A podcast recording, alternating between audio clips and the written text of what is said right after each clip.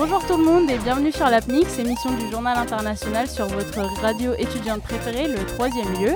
Aujourd'hui, c'est pas une émission comme euh, celle que vous connaissez d'habitude. Et oui, aujourd'hui, on se retrouve pour une émission spéciale foot, tout en restant bien sûr dans notre euh, zone d'Amérique latine. Bon, vu que c'est une émission spéciale, c'est pas exactement la même équipe que d'habitude. J'ai quand même avec moi Titouan Boulanger et Paul Robillard, des habitués. Salut. Salut. Ouais, ouais, ouais. Euh, j'ai aussi avec moi alors Mathieu Olanier que vous connaissez, mais qui a, switché, euh, qui a switché d'équipe pour l'occasion. Salut Mathieu. Salut. Et puis enfin, euh, bah, émission spéciale, on a aussi des invités, Louis Ravier et Maxime Desoisières. Salut à vous deux. Et bonjour à tous. Bienvenue. Et donc comme je vous le disais, aujourd'hui on va vous parler de foot. Alors sport majeur en Amérique latine, et oui même si ce sport est né en Europe, euh, le foot euh, s'est pas mal développé euh, sur ce continent, une culture de masse spécifique avec une grande puissance, ce qui va même parfois amener des gens à dire que c'est le véritable continent du football. Alors dites-moi rapidement, chacun de vous, de quoi vous allez parler, Maxime par exemple? Alors moi je vais parler de la plus grande confrontation qui existe dans le monde et en Amérique latine plus précisément. Donc c'est entre Boca Juniors et River Plate, deux équipes d'Argentine. Ok, et Louis, toi tu nous parleras de quoi? Moi je vais vous parler de l'équipe nationale d'Uruguay et son histoire. Et euh, Mathieu Joga bonito, joga bonito, Brasil. Titouan Et moi, je vais vous parler euh, de Lionel Messi. D'accord, et enfin Paul. Euh, je vais retracer l'histoire de l'équipe de Colombie. D'accord, bah d'ailleurs, je vais te laisser commencer, mais avant.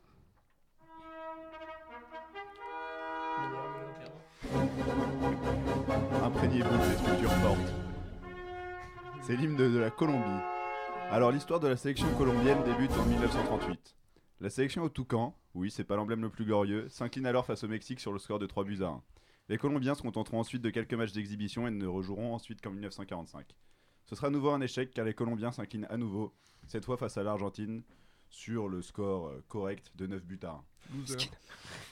le premier match de la Colombie dans le monde professionnel a lieu en 1949, sous la houlette de l'entraîneur Friedrich Donnenfeld, qui est un réfugié juif autrichien de la Seconde Guerre mondiale. Malheureusement, c'est important de le préciser, ça ne sera pas couronné de succès. Pour sa première participation au championnat d'Amérique du Sud, l'ancêtre de la Copa América, la Colombie finit 8 et bonne dernière de la compétition. En 1948 est créée la Ligue de football professionnel colombienne. Et quel fin connaisseur autour de la table pourrait me donner son nom du coup? Le nom de la ligue? Oui. Oui. Personne n'a la moindre idée. Alors, il n'y a pas des fins connaisseurs ici, clairement. Je dirais la Ligue colombienne Conforama. ça, c'est très très bien ça. Non, donc ça s'appelle la Di Mayor. Le lancement ne sera, pas vraiment ne sera pas vraiment glorieux. À cause d'un conflit avec la Ligue amateur colombienne, la FIFA interdit provisoirement à l'équipe nationale de Colombie et au club colombien de participer aux compétitions internationales. Ça sera un mal pour un bien pour le football colombien, car avec cette interdiction, les clubs peuvent recruter des joueurs dans les clubs étrangers sans avoir à verser la moindre indemnité de transfert. Les dirigeants des clubs colombiens ne vont alors pas se gêner pour offrir monts et merveilles aux stars du continent pour les faire venir. La Colombie est alors surnommée l'Eldorado du football, une espèce de paradis monétaire et footballistique. Pour en savoir plus sur l'Eldorado, il y a une super chronique dans la dernière, dans la dernière émission sur l'Amérique du Sud de l'APNIX, je vous la conseille. Merci Paul. Sa propre pub. Exactement. Ah, attends, c'est une super chronique. Hein. Le plus célèbre footballeur à céder à l'appel de la Colombie sera Alfredo Di Stefano. Bon, vous savez bien combien il a gagné de ballons d'or, Di Stefano? 3. Perdu. 4. Et oui, Mathieu Olanier, le meilleur Bon, donc Di Stefano, quand même deux ballons d'or, 5 Ligues des Champions et 308 buts en 396 matchs au Real Madrid, qui est quand même un moins bon club que le Barça. c'est dans cette période que le football va vraiment trouver une place importante dans le cœur des Colombiens. La passion pour le football permettra à beaucoup de Colombiens de trouver une échappatoire à la souffrance qui règne dans le pays. En effet, ce qu'on appelle la violencia, une guerre civile, fait à 300 000 morts dans le pays entre 1948 et 1960 pour des raisons idéologiques et politiques. Puis la période de l'Eldorado footballistique finit par se tasser et les stars repartiront dans, les, dans des championnats plus renommés. Mais le football avait maintenant sa place en Colombie. En 1958, la FIFA lève les sanctions à l'encontre de la Colombie, mais celle-ci ne parvient pas à se qualifier pour la Coupe du Monde. Mais euh, au niveau international, euh, du coup? Eh ben, C'est en 1962 que la tricolore, qui est le surnom de la Colombie, de la sélection colombienne, fait ses premiers pas sur la scène internationale. Ce ne fut cependant pas couronné de succès avec des défaites contre l'Uruguay, Louis, je te laisserai en parler, et la Yougoslavie, ainsi qu'un match nul face à l'Union soviétique. La Colombie n'a pas brillé, mais a montré aux enfants de Bogota, Medellín ou Popayan que c'était à eux d'écrire l'histoire de leur sélection. En 1975 a lieu la première Copa América de l'histoire. Phase de poule, match aller-retour et terrain neutre. Il est temps pour la Colombie de briller. Ernesto Diaz enchaîne les buts et permet facilement à la Colombie de dominer le Paraguay et l'Équateur et de se qualifier pour les phases finales. La Colombie bat l'Uruguay, je te laisserai en reparler Louis, tenant du titre en demi-finale, et emmène tout un peuple jusqu'à la finale continentale. Pour montrer votre grande culture générale, vous allez bien me dire qui affronte la Colombie en finale de la première Copa América. L'Uruguay. l'Argentine? Ils se sont fait éliminer en demi-finale Le si t'avais écouté. Le Chili. Non, non, Le Brésil. non, c'est un plus petit pays. Ça sera contre le Pérou. Le match aller est gagné par les Colombiens à Bogota et le match retour par les Péruviens. Ce serait trop facile de faire juste des prolongations ou des, tirs au- ou des tirs au but, n'est-ce pas? Du coup, les deux équipes se retrouvent une semaine plus tard à Caracas pour un ultime match en terrain neutre. Malheureusement, Ernesto Diaz reste muet et le Pérou s'impose 1 à 0. Bon, donc euh, la Colombie, c'est quand même pas fameux euh, au niveau des trophées. Non, c'est pas fameux pour l'instant, mais c'est vrai que les Colombiens sont une fois de plus confrontés à la défaite. Mais une jeune génération de joueurs est maintenant prête à prendre le relais, la génération dorée. En 1990, cette génération explose enfin et a tout pour réussir. Carlos Valderrama, la tignasse blonde la plus célèbre de l'histoire du football, mène le jeu. était beau. Il était beau gosse, hein. Il faisait même euh, jalouser Pogba de sa coupe de cheveux. Et, et le coup du scorpion Il ça était arrive, ça arrive Oh Donc Carlos Valderrama mène le jeu au sein d'une sélection qui pratique un style de jeu totalement nouveau à l'époque, le toqué. Et oui, ce n'est pas l'œuvre de Guardiola. Ce jeu qui consiste à enchaîner les passes courtes, le plus souvent en une touche de balle, est l'œuvre du sélectionneur de l'époque, Francisco Maturana. Dans la cage, René Higuita assure lui aussi le spectacle avec son fameux arrêt en Oui, coup oui, du oui. scorpion. À la Coupe du Monde 90, la Colombie réussit à se qualifier à la toute dernière seconde face à la RFA de l'époque, grâce au duo Valderrama-Rincon qui inscrit un but à la 94e minute. Malheureusement, en huitième de finale, Valderrama doit s'incliner face à une légende d'un autre continent, la légende du Sénégal, qui est Sadio Mané, je sais, mais un autre. À l'époque? 94. Jean Jouer. Non, euh, le joueur du PSG Non. Celui qui joue au PSG C'était ouais. ça. Une vraie Non, non, légende je ou, pensais à euh, tu Okocha. sais Ah, pas, c'est une vraie légende. Il y a même eu des... une chanson récemment sur lui. Ah, mais oui. MHD là. Oui. Ok, j'ai- Et c'est- Alors Euh, Euh, Roger Mila Exactement. Roger Il est Mila, fort je aujourd'hui. présente. Roger Mila élimine donc la Colombie en 1990. En 1994, les Colombiens veulent marquer le coup et c'est chose faite. Pour le dernier match de qualification face à Buenos Aires, on assiste à l'apothéose du toqué colombien. La Colombie inflige à l'Argentine la plus grosse défaite de son histoire à domicile en les battant 5 à 0 à Buenos Aires. Ils se présentent donc à la Coupe du Monde comme un sérieux prétendant. Pelé les considère même comme les favoris de la compétition. La pression est donc énorme sur les épaules des cafeteros. La Colombie perd son premier match de poule contre la Roumanie. Maturana reçoit alors des menaces de mort en raison de la titularisation de Gabriel Gomez. Autant dire que ça déconne pas au niveau de- des supporters de la Colombie. Le sélectionneur décide de prendre ses menaces au sérieux et évince Gomez de son hausse de départ au profit de Gaviria. C'est pas fini, hein. C'est le début de l'histoire. La Colombie s'incline pour son deuxième match face aux États-Unis à cause d'un but contre son camp d'Andrés Escobar. Ah, il va mal, se- ça va mal se terminer pour lui. Il s'appelait déjà Escobar, c'était mal parti. et la Colombie est donc éliminée. Le pire but de l'histoire du football Certainement oui. À son retour au pays, Escobar sera tué à la sortie d'un restaurant de Medellín. C'est horrible. Je rigole, mais c'est horrible. Pour l'anecdote, il avait dit suite à son but contre son camp Je peux vous assurer que rien d'étrange ne s'est passé dans notre groupe au mondial. Nous avons simplement touché le fond. À bientôt, parce que la vie ne s'arrête pas là. Oh non Voilà. Oh, fort, il avait fort. provoqué le destin. Une minute de silence. s'il vous plaît. Ça sera bon pour l'instant. En 2001, la Colombie remporte son premier et unique titre majeur avec la Copa América, mais ce titre a plus un goût dommage pour Andrés Escobar que celui d'un vrai triomphe pour le football colombien. Ivan Cordoba inscrira le seul et unique but de la finale, et petit clin d'œil historique, cela face au Mexique, premier adversaire de la sélection colombienne en 1938. Et aujourd'hui, la Colombie, ça donne quoi? Et bah depuis, la, tricolore stagne. Le manque de constance dans les résultats ne permet pas à l'équipe colombienne de s'imposer comme l'un des gros poissons du football mondial. C'est une équipe capable de surprises comme en 2014 où James Rodriguez avait éclaboussé de son talent le mondial en finissant meilleur buteur de la compétition. La Colombie a cependant un réservoir de jeunes joueurs à faire pâlir la plupart des sélections de la planète. Les Davinson Sanchez et Yerry Mina n'ont pas à rougir face à la concurrence au niveau mondial à leur poste.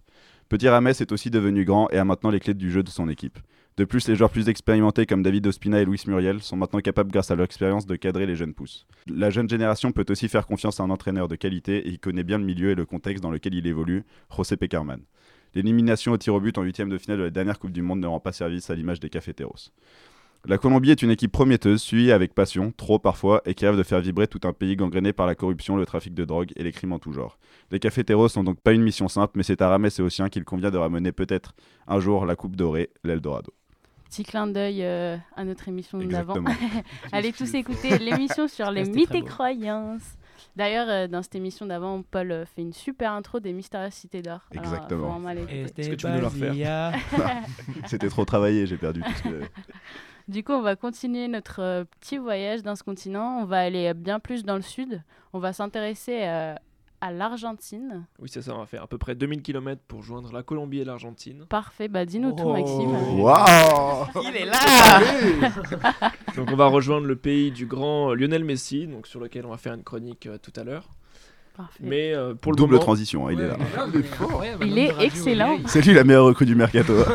Non 2 millions.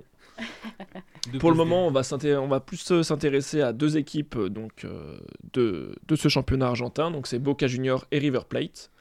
Donc c'est deux équipes qui, qui attisent les passions, mais aussi beaucoup de violence autour de, de ces deux équipes. En Argentine, avant même de se connaître, donc il est coutume de se demander quelle équipe on supporte. Donc vous, je, vais vous demander par exemple quelle équipe euh, vous êtes plus à même de supporter? Boca parce qu'il y a Carlos Tevez. Moi, quand j'étais petit, j'étais plus Boca juste parce que je trouvais leur maillot plus beau. Mais Oui, comme tout le monde à peu près. Plus je suis River maintenant.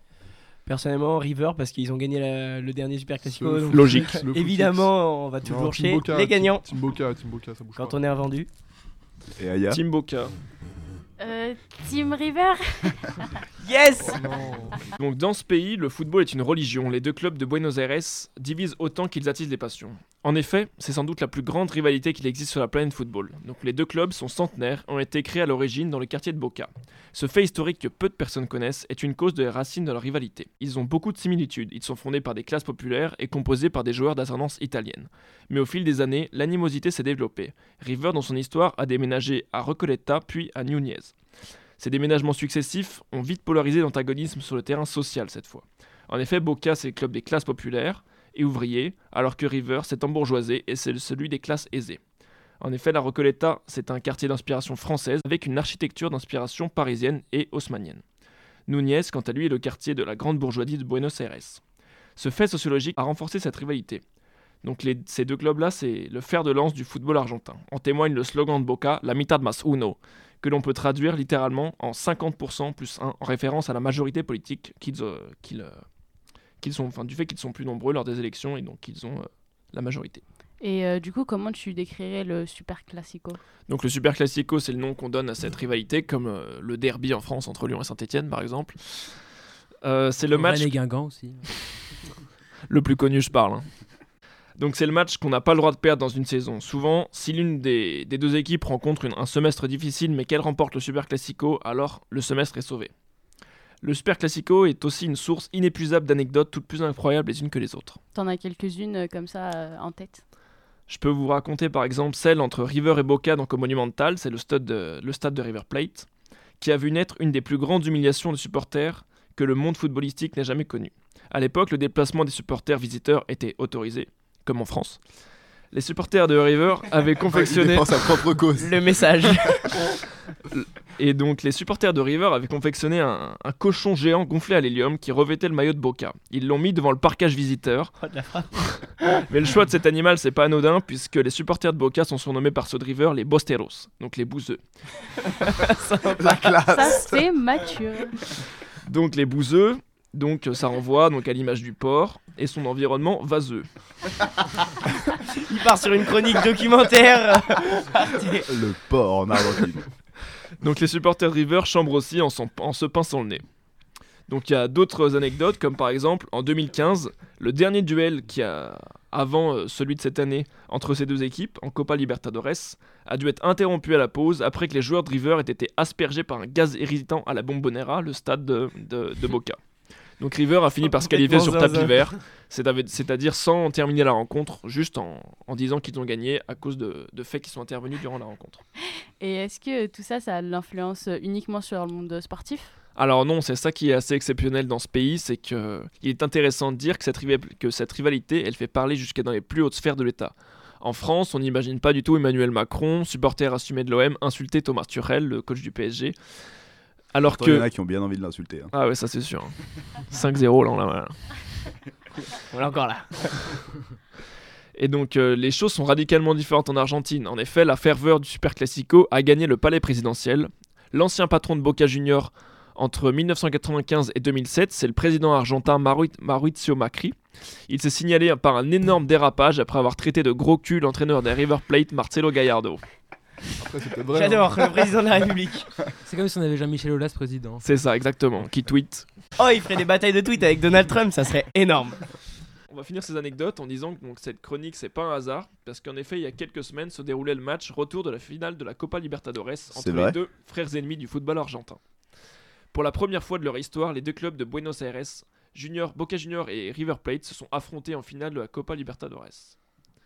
Avant cette finale en deux actes, qui était la dernière dans cette forme avant que la Copa Libertadores adopte un mode de finale à match unique, les deux présidents avaient appelé au calme dans un communiqué commun.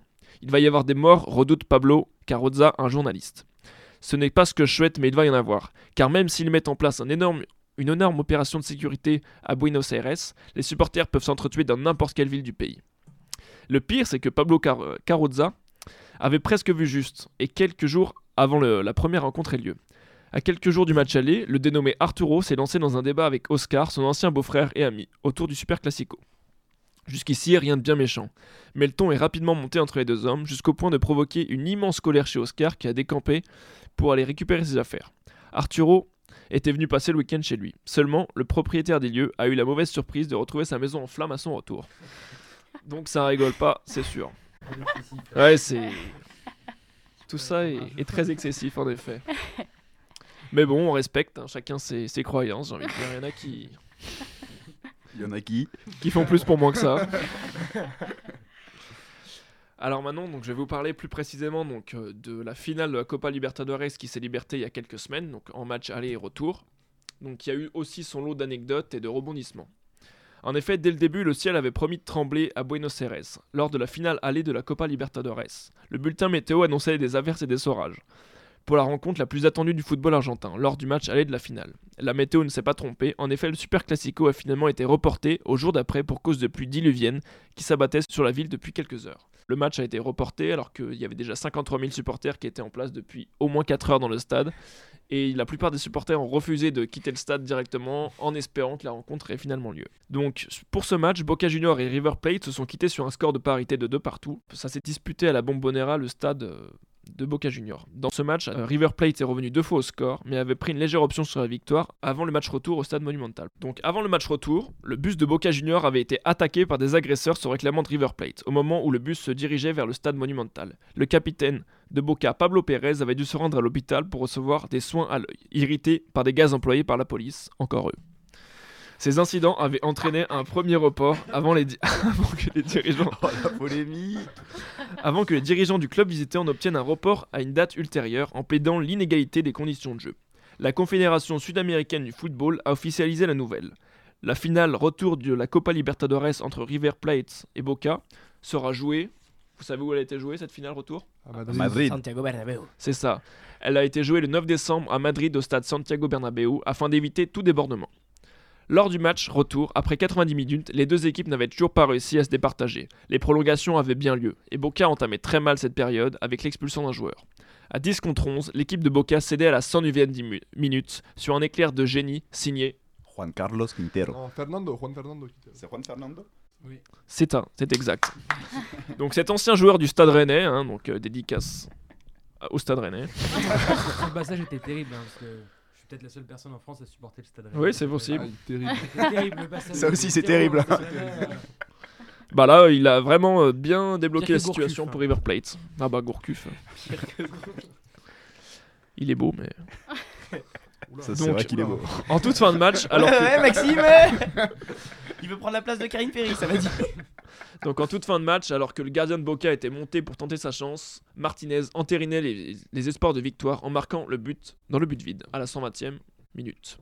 Donc c'est 247 et 248e Super Classico entre les deux rivaux historiques de la capitale. 88 remportés par Boca, 82 par River Plate et 79 matchs nuls ont pris des airs de hyper classico tant leur ampleur de l'événement a mobilisé dans le monde entier.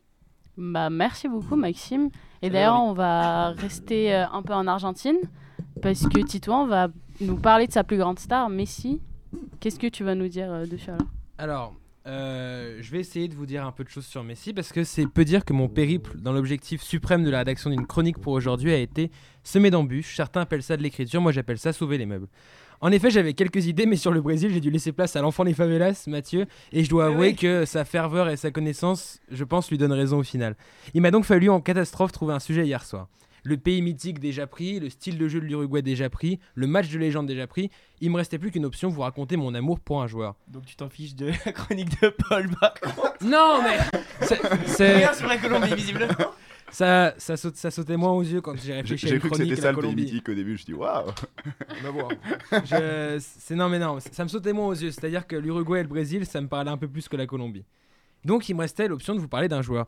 Donc égaré entre l'évidence qu'il me fallait absolument quelque chose d'à peu près rédigé pour venir ici et la perspective que mon nombre d'heures de sommeil hier soir équivaudrait rapidement au nombre de matchs réussis par l'OM depuis septembre, je devais trouver ce joueur. Joli, joli. Alors j'aurais pu vous parler des, déboires de l'iconique Rafa Marquez avec les autorités américaines, du sens du but du Dracula de Montevideo Luis Suarez, Ah des arabesques magnifiques de Ronaldinho, des kilos en trop de Roberto Carlos et Ronaldo qui seront bientôt plus larges que grands.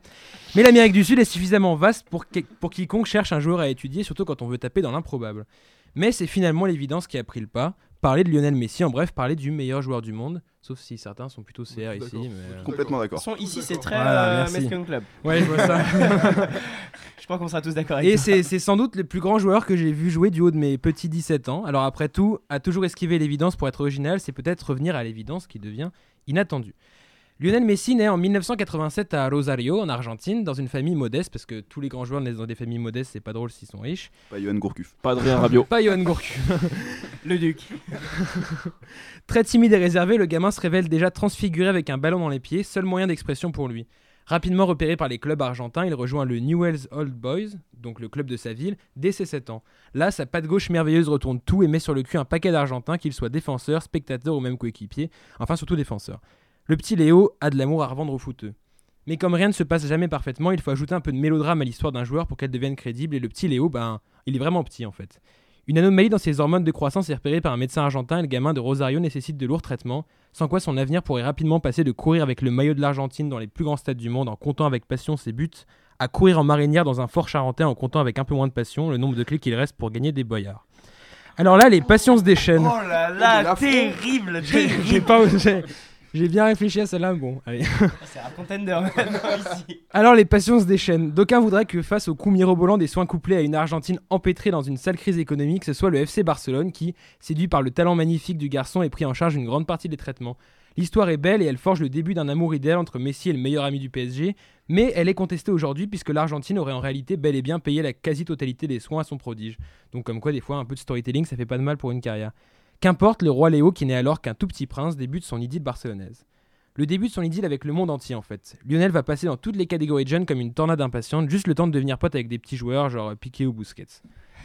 Il devient le plus jeune joueur à marquer avec les pros du Barça et malgré les, avances de la belle espagnole, il défend dès les sélections de jeunes son Argentine natale, mais son histoire avec l'Argentine on en reparlera un peu après. Et c'est là que je suis un peu dans la merde parce qu'en fait j'ai plus que des notes, donc ce sera un peu en freestyle. Euh, donc à partir de ce C'est déjà moment-là... très beau ce que t'as fait, hein, je te le dis. Partout, Messi, euh, Messi, euh, à partir de ce moment-là, dé- développe son éclosion européenne avec des victoires, notamment en Ligue des Champions. Il réalise un incroyable quintuplé avec euh, Guardiola. Et c'est au fil des repositionnements tactiques qu'il va finalement se révéler, puisqu'il avait commencé à gauche, en concurrence avec le mémorable Ludovic Julie. Et euh, on comprend quand même qu'il ait rapidement euh, pris sa place. Et c'est avec des repositionnements tactiques, donc d'abord par Frank Rijkaard, je ne sais jamais prononcer, qu'il décide de le mettre plutôt à droite pour entrer sur son pied gauche. Et ensuite euh, Pep Guardiola qui décide de le mettre en numéro 10 pour que ce soit un peu plus déstabilisant et qu'il arrête de faire des Robben, c'est-à-dire rentrer sur son pied gauche et tirer en lucarne. Même marche, si ça marche toujours avec Robben. hein. Ça marche. J'ai jamais compris pourquoi les pélos l'arrêtaient pas avant qu'il tire, mais bref. Ah, tu verras une fois quand tu seras sur un terrain comme- Ouais, c'est vrai. tu rigoleras moins. C'est comme Bertrand Traoré, hein, ça marche toujours. quoi Ouais, en arrive. France, on a la, la dans le. Ah bah Robin Traoré. On a le feu follet burkinabé. Donc Messi construit petit à petit sa légende avec le Barça. 5 ballons d'or d'affilée, des qualités incroyables. Notamment, moi, une qualité qui, saute aux yeux cette année, qui se révèle de plus en plus, c'est sa qualité sur coup franc. C'est assez incroyable. C'est le joueur qui a marqué, euh, je sais plus depuis quand, mais c'est en gros, euh, à lui tout seul, il a marqué plus de buts que n'importe quelle équipe sur coup franc. Et c'est assez incroyable parce que quand on parle de grands tireurs de coup franc, on pense souvent, euh, bien sûr, à Juninho, à des plus vieux joueurs, mais on oublie souvent parce que Messi est un joueur incroyable, que c'est un tireur de coup franc assez exceptionnel. C'est pas la même époque qu'on le verra euh, quand il aura terminé sa carrière. aussi. Ouais, mais C'est c'est vrai que souvent, mais c'est vrai que Juninho ça reste quand même assez Mm. inatteignable, surtout quand on a on est lyonnais de cœur quoi. Exact. Et surtout Messi se construit par rapport à la rivalité avec Ronaldo. Alors là, je sais pas si je pose un peu le débat, mais euh, certains pensent que Ronaldo serait pas le même s'il n'avait pas eu cette rivalité avec Messi. Moi, je pense que Messi aurait été le même parce que CR7 c'est un peu grâce à Messi qu'il en est là.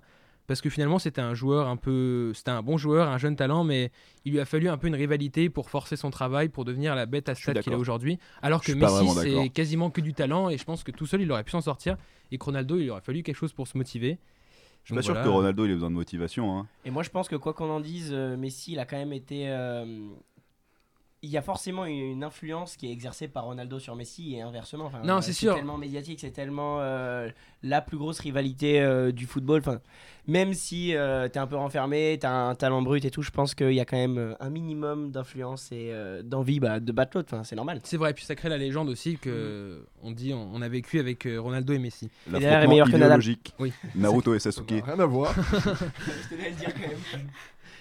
Et donc Messi, je vous ai conté un peu son histoire magnifique avec euh, le FC Barcelone, parce que c'est vrai que c'est sûrement une des plus grandes carrières en club qui n'ait jamais été faite, mais ce qui manque à Messi, et je pense que vous serez d'accord aussi, pour, pour euh, être désigné comme un des plus grands joueurs de tous les temps, c'est peut-être un palmarès à l'international. Parce que finalement, Messi avec l'Argentine, ça ressemble à peu près à pas grand-chose en fait.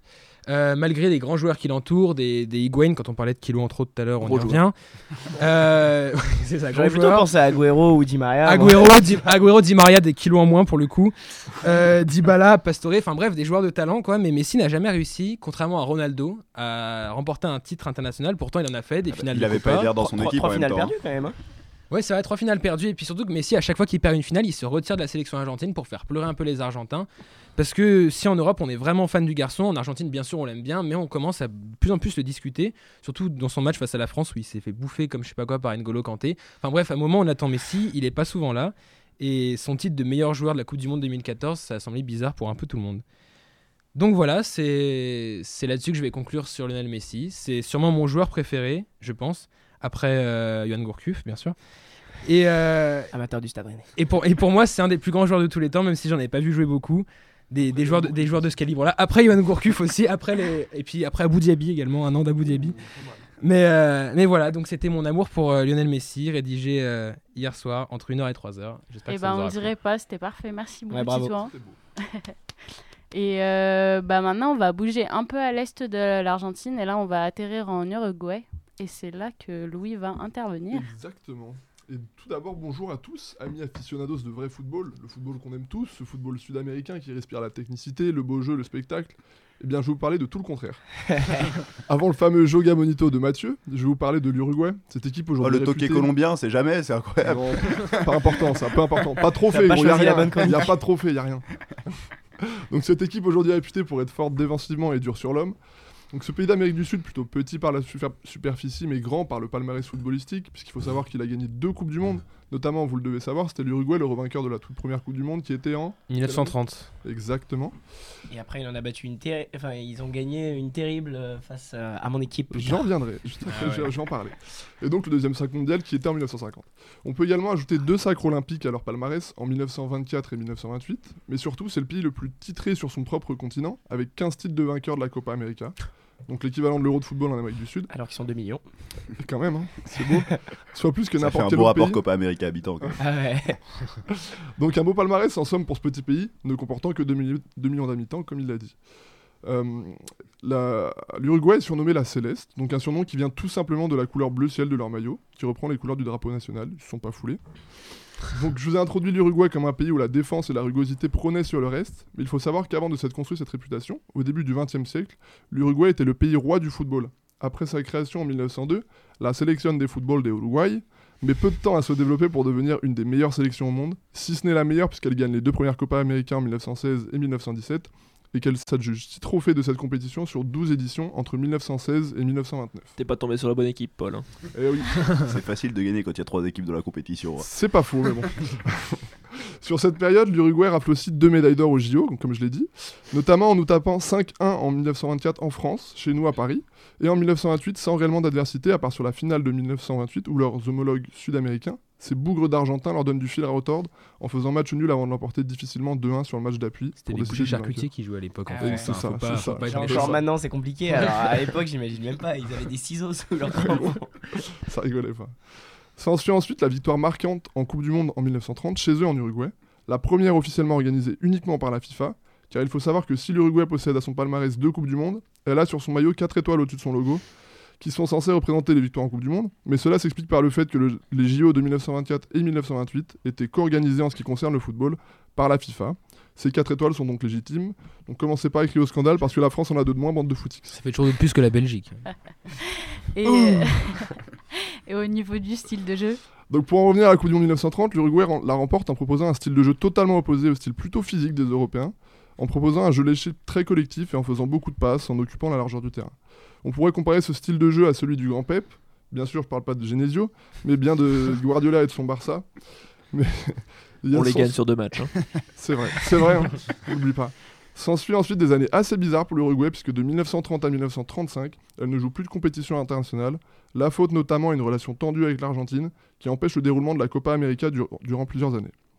L'Uruguay boycotte la Coupe du Monde 1934 en Italie, en réponse au boycott de certaines équipes européennes refusant de se rendre en Uruguay pour jouer la Coupe du Monde 1930. L'Uruguay ne défendra, ne défendra donc pas son titre de champion du monde pour des différends géopolitiques extrêmement importants avec l'Europe, du style T'as volé mon goûter alors j'ai volé le tien. En bref, T'as volé l'Uruguay- mon maté plutôt. c'est vrai, c'est vrai, c'est beau, pas mal. Belle référence. En bref, l'Uruguay rejouerait une compétition internationale en 1935 en remportant tout simplement une nouvelle fois la Copa América. Puis en 1938, on est reparti pour une guéguerre entre l'Uruguay et la FIFA concernant la décision de faire le mondial en France et non en Amérique du Sud, ce qui mènera encore une fois à la non-participation de l'Uruguay à la Coupe du Monde. Ensuite, l'Uruguay reprend un petit trophée dans l'édition 1942 de la Copa América, puis remporte, alors qu'ils sont loin d'être fa- d'être favoris, la Coupe du Monde 1950 face au Grand Brésil, qui est chez lui, au Maracanã de Rio, dans un match très ouvert qui se terminera sur le score de 3 à 2 pour la Céleste. Puis pour finir les années 50, l'Uruguay remporte à nouveau deux Copa América en 1956 et 1959. Sans se fouler quoi. Voilà. Des trophées à l'appel, ça doit faire rêver ouais. quelques supporters du Stade Rennais, je pense. Et quelques chroniqueurs sur la Colombie. Ouh Écoutez, on est une équipe avec beaucoup de cœur. Vous avez un joli maillot, ceci dit, c'est ça. c'est vrai. Aussi. Et Louis, du coup, euh, ça continue euh, longtemps comme ça, cette razzia de trophées?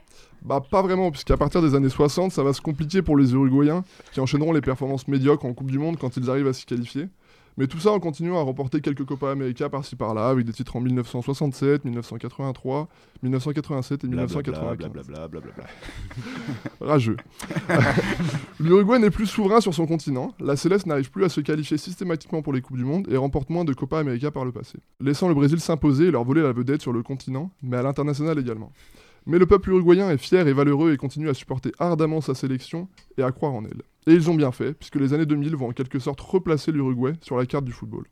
En effet, une nouvelle génération menée par des joueurs techniques tels que Alvaro Recoba ou encore Diego Forlan à la chevelure, à la chevelure pas moins soyeuse que ses deux pieds, mais également par de valeureux soldats forts physiquement et mentalement, prêts à tout pour la réussite de leur équipe tels que Maxi Pereira, le joueur le plus capé de la sélection uruguayenne, le rugueux Diego Lugano, le polyvalent Christian Rodriguez ou encore un des meilleurs défenseurs de ces 20 dernières années, j'ai nommé Diego Godin.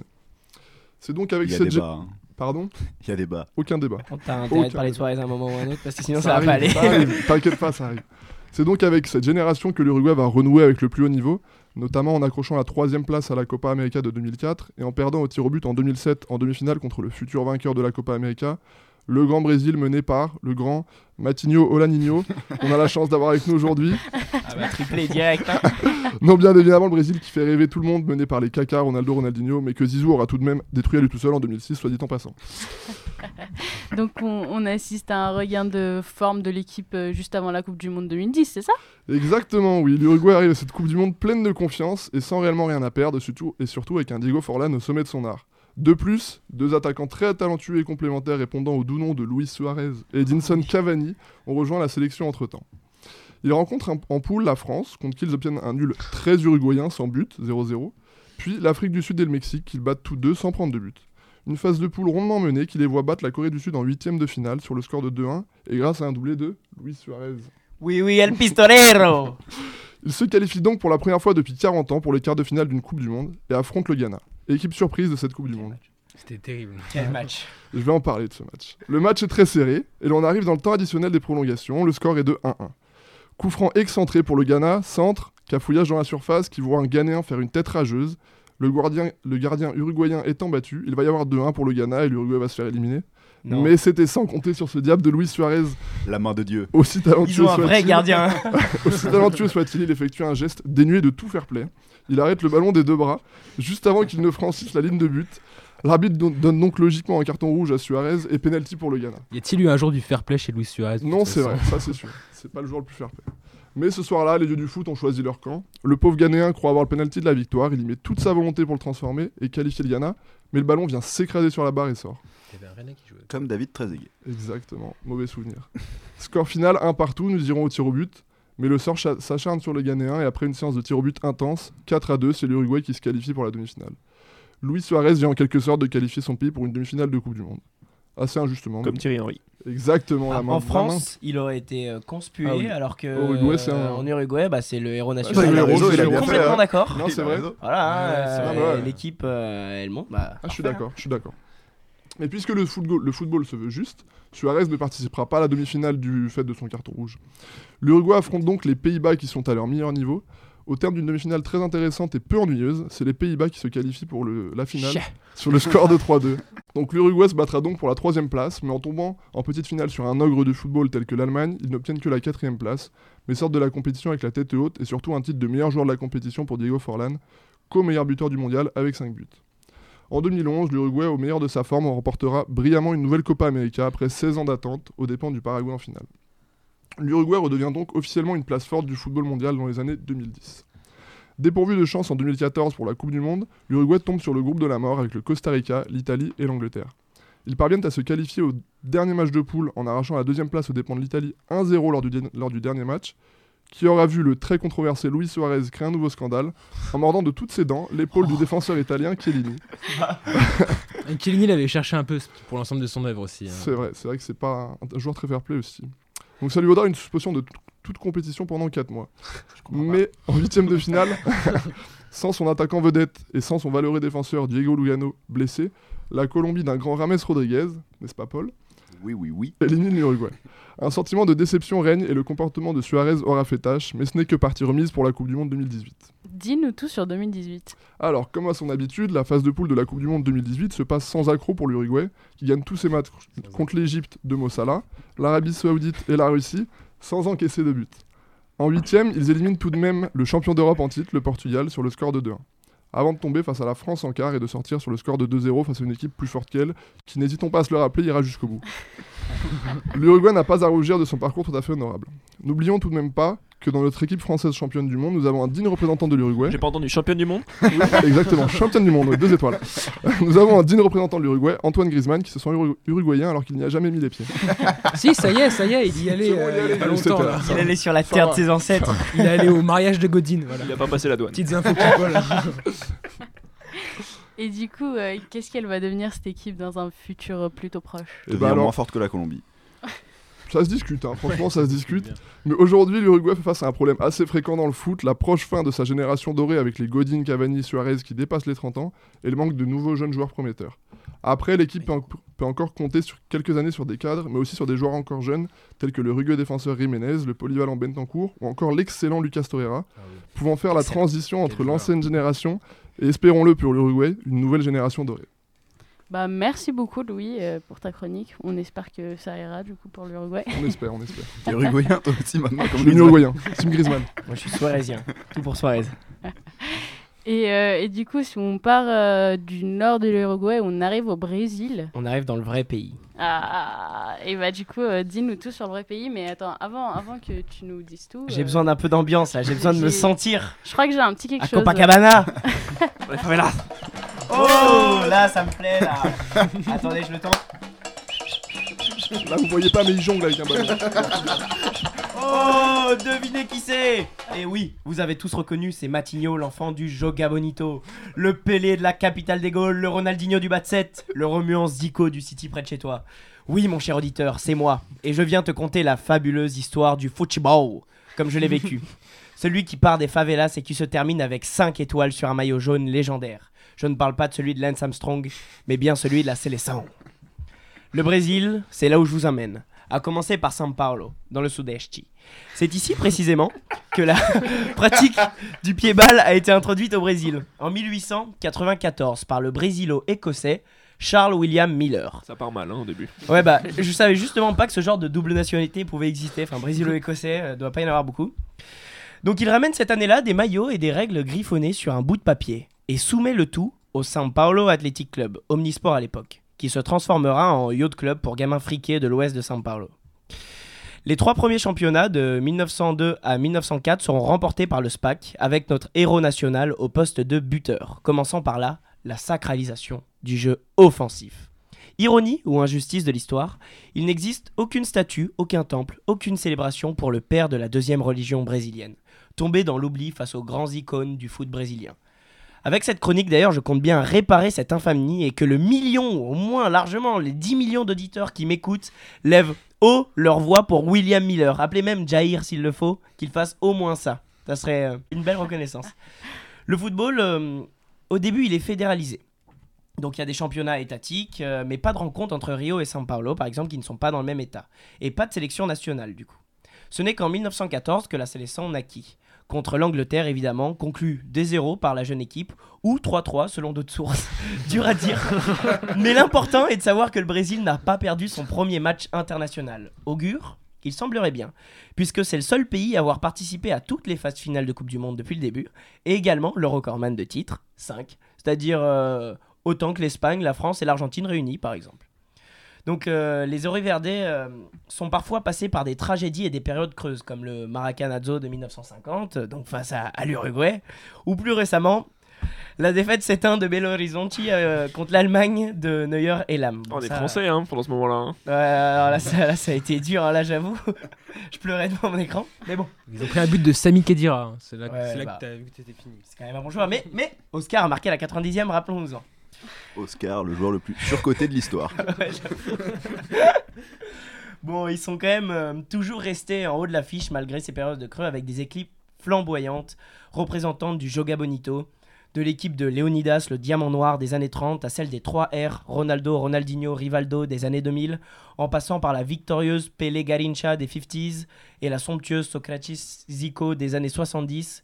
Le Brésil, c'est le football. Socratis, t'as dit? Socrates. on, on dirait un autre joueur un peu moins bon, Socratis. Excellent. Mais euh, alors, euh, qu'est-ce qui explique cette force et la construction de ce jeu offensif et surtout esthétique qui a fait euh, la renommée des euh, Canarinho? Oh, j'adore quand tu dis Carani, Caranillo. Eh ben, je vais te le dire. Donc, euh, la raison principale à ça est historique et c'est lié à l'esclavage. Le dribble, principal élément de l'art du foot brésilien, a été introduit par les anciens esclaves et par les noirs, en général pour éviter les blancs sur le terrain. Ceci était extrêmement violent. Les arbitres, logiquement, ne sanctionnaient pas les fautes sur ces hommes, sûrement moins dignes que le crampon des joueurs blancs qui pouvaient bien les essuyer bien sûr les essuyer sur les tibias ou sur les chevilles de leurs adversaires, leurs adversaires de couleur. Attends, tu parles du PSG là? Ah bah je te dis, à l'époque, euh, bon bah c'était pas les mêmes règles pour les blancs et pour les noirs sur le terrain. Donc des feintes inédites sont mises au point pour éviter le contact. Le dribble permet à la base aux noirs de peau de s'intégrer dans le foot au, Brésil. Donc le dribble brésilien se différencie de celui de ses voisins uruguayens ou argentins à la base. Ce n'est pas le même vice. Au départ, il est esthétique. C'est le jeu près de la ligne, les feintes et trucages pour jouer ou pour marquer. En face, ce sont surtout des techniques plus défensives, basées sur la grinta, mélange de roublardise et de fighting spirit. C'est un vice différent et surtout moins beau. Cette manière de jouer a marqué la grande histoire du foot brésilien et plus encore l'histoire du sport. Mais après toutes ces décennies de succès, le jeu brésilien semble s'être terni, ou du moins a perdu de sa superbe au vu des résultats actuels, me direz-vous. C'est possible, mais les grands amateurs de foot que vous êtes m'imploreront les yeux mouillés de dire que le Joga Bonito n'est pas mort, qu'il existe encore, que cet idéal ne s'est pas éteint. Eh bien, ne vous inquiétez pas, mes petits tifosi, mes Hervé Matou, mes Alex Hunter, partout dans le monde. Oui, la flamme brésilienne existe toujours, que ce soit dans la mémoire des abonnés du Maracana ou dans le cœur des enfants de Belém. Il peut aussi et surtout être porté à l'avenir par des pieds d'artistes, brésiliens ou pas, de Ben Arfa à bien sûr Neymar en passant par la jeunesse dorée des Mbappé, des Rashford, des Sané. Faites-nous toujours rêver, faites aimer le foot aux sceptiques, faites vibrer d'un geste un stade entier. Soyez les héros de cet art de vivre. Joga Bonito, never ends Merci Mathieu, je crois que ça mérite euh, des applaudissements. Franchement, là j'ai des frissons. La jeunesse dorée de Sané et Rashford, je suis moyennement d'accord. Bah non mais après, euh, que j'ai fait, je suis allé sur FIFA, j'ai regardé les meilleurs notes dribble. Voilà, à Rashford, j'ai j'ai fait moins de 22 ans, meilleur note dribble. Mbappé, Rashford, année. Je voulais pas mettre Dembélé, j'avais pas mettre trop de français, mais euh, voilà. si vous avez d'autres propositions, allez-y, je vous écoute. Et bah, merci, Geza. euh, merci à tous pour vos Je chroniques. tiens jusqu'à dire qu'on n'est pas payé, mais qu'on fait des meilleures chroniques que Pierre Ménez. hein. Oh, oh, j'espère. J'espère euh. J'espère Péfut il va nous retweeter. Ultimo dièse aussi, euh, si vous êtes là, je suis là pour être recruté à tout moment. Mais euh, avant de terminer euh, ce spécial foot, euh, moi je trouvais qu'il manquait un peu de féminité. du coup, je vais vous, enfin, je vais vous dire quelques informations sur le foot féminin en Amérique du Sud. Alors, je vais commencer par une date importante, 2009. Euh, des idées de pourquoi c'est important pour euh, le football féminin en Amérique du Sud? Première équipe féminine du sud-américaine à participer à une Coupe du Monde, un truc comme ça. non? Non, c'est pas ça. Première Alors, euh, América des filles? Ah ouais. Création, ouais, c'est ça. Alors, euh, Voilà. en, le 3 Ah, juillet juste. 2009, euh, la Confédération sud-américaine de foot, elle officialise la création d'une Copa Li- Libertadores féminine. Et euh, du coup, euh, ça va regrouper les meilleurs clubs de foot féminin de la compétition. Et cette première édition en 2009, elle va regrouper euh, 10 clubs et voit la victoire écrasante du club brésilien Santos face à l'Universidad Autonomo de Asunción du Paraguay. Et devinez le score? 9 0. 9-0, 9-1. 9-0, 9-0, bien joué. Premier coup. je vous jure, j'avais pas lu. Bien joué. Bon, euh, du coup, j'ai regardé un peu euh, le palmarès. Il y a surtout le Brésil qui a gagné 7 fois sur 10. Voilà quoi. Euh, les autres fois, on avait un club du Chili. euh, une fois, c'était euh, un club colombien et le Un trophée Paraguay, je crois. Ouais, ils sont là. Bon, du coup, euh, c'est pas encore trop ça, c'est surtout le Brésil, mais voilà, c'est un progrès. Et euh, mondialement, j'ai regardé le, du coup, le classement mondial féminin de la FIFA. Et euh, dedans, on trouve le Brésil en dixième place. Du coup, toujours le, le Brésil vraiment pas C'est mal. Martha, euh, la grande joueuse du. Brésil, je crois. Oui, c'est exactement ça, c'est. Martha. Euh, Elle joue au PSG, non Martha. C'est qu'elle joue au Formiga PSG. qui joue au PSG. Bah, Martha, elle a joué au PSG, Ah ouais je suis sûr. Bah, je te Après, à vérifier, Je suis pas un euh, spécialiste, vé- mais, euh, vérifiez tous, euh, tous ceux qui écoutent, mais il me semble bien qu'elle a joué au PSG. À la limite, mais euh, Et sinon, on trouve euh, aussi dans ce classement mondial, mais euh, bien après, on trouve la Colombie en 26e. Je suis- C'est respectable quand même. Et euh, de 36 à, 38, à la 38e position, on a dans l'ordre Argentine, Costa Rica et Chili. Donc euh, pour l'instant, ça va doucement. Il y a juste euh, le Brésil qui s'impose. Mais, euh, mais voilà, ça progresse et je trouvais que c'était des informations euh, importantes. Très intéressante, merci beaucoup. Est-ce qu'il joue euh, Joga Bonito, l'équipe du Brésil, du coup? Est-ce que t'as regardé un peu des Écoute, matchs? toutes les filles jouent Joga Bonito, il n'y a qu'à regarder, c'est magnifique. Est-ce que... bah, on pourra regarder, on le dira. Wow Le mec vient... Il vient de valider tous les clichés sur le foot. Non, c'est vrai. Bravo Maxime c'était vraiment vrai hein, ce que je dis. hein. C'est réel. Les filles jouent mieux, c'est plus joli à regarder que les garçons des fois. Il y a moins de, de physique, des choses comme ça, c'est, c'est sûr, mais Pas de tacle avec la gorge. Et ben en tout cas, euh, merci à tous et merci à tous à ceux qui nous écoutent. Et euh, je vais terminer sur ta- cette petite musique parce que je trouve que c'est joyeux. On va continuer sur ça. Oui. À bientôt. Samba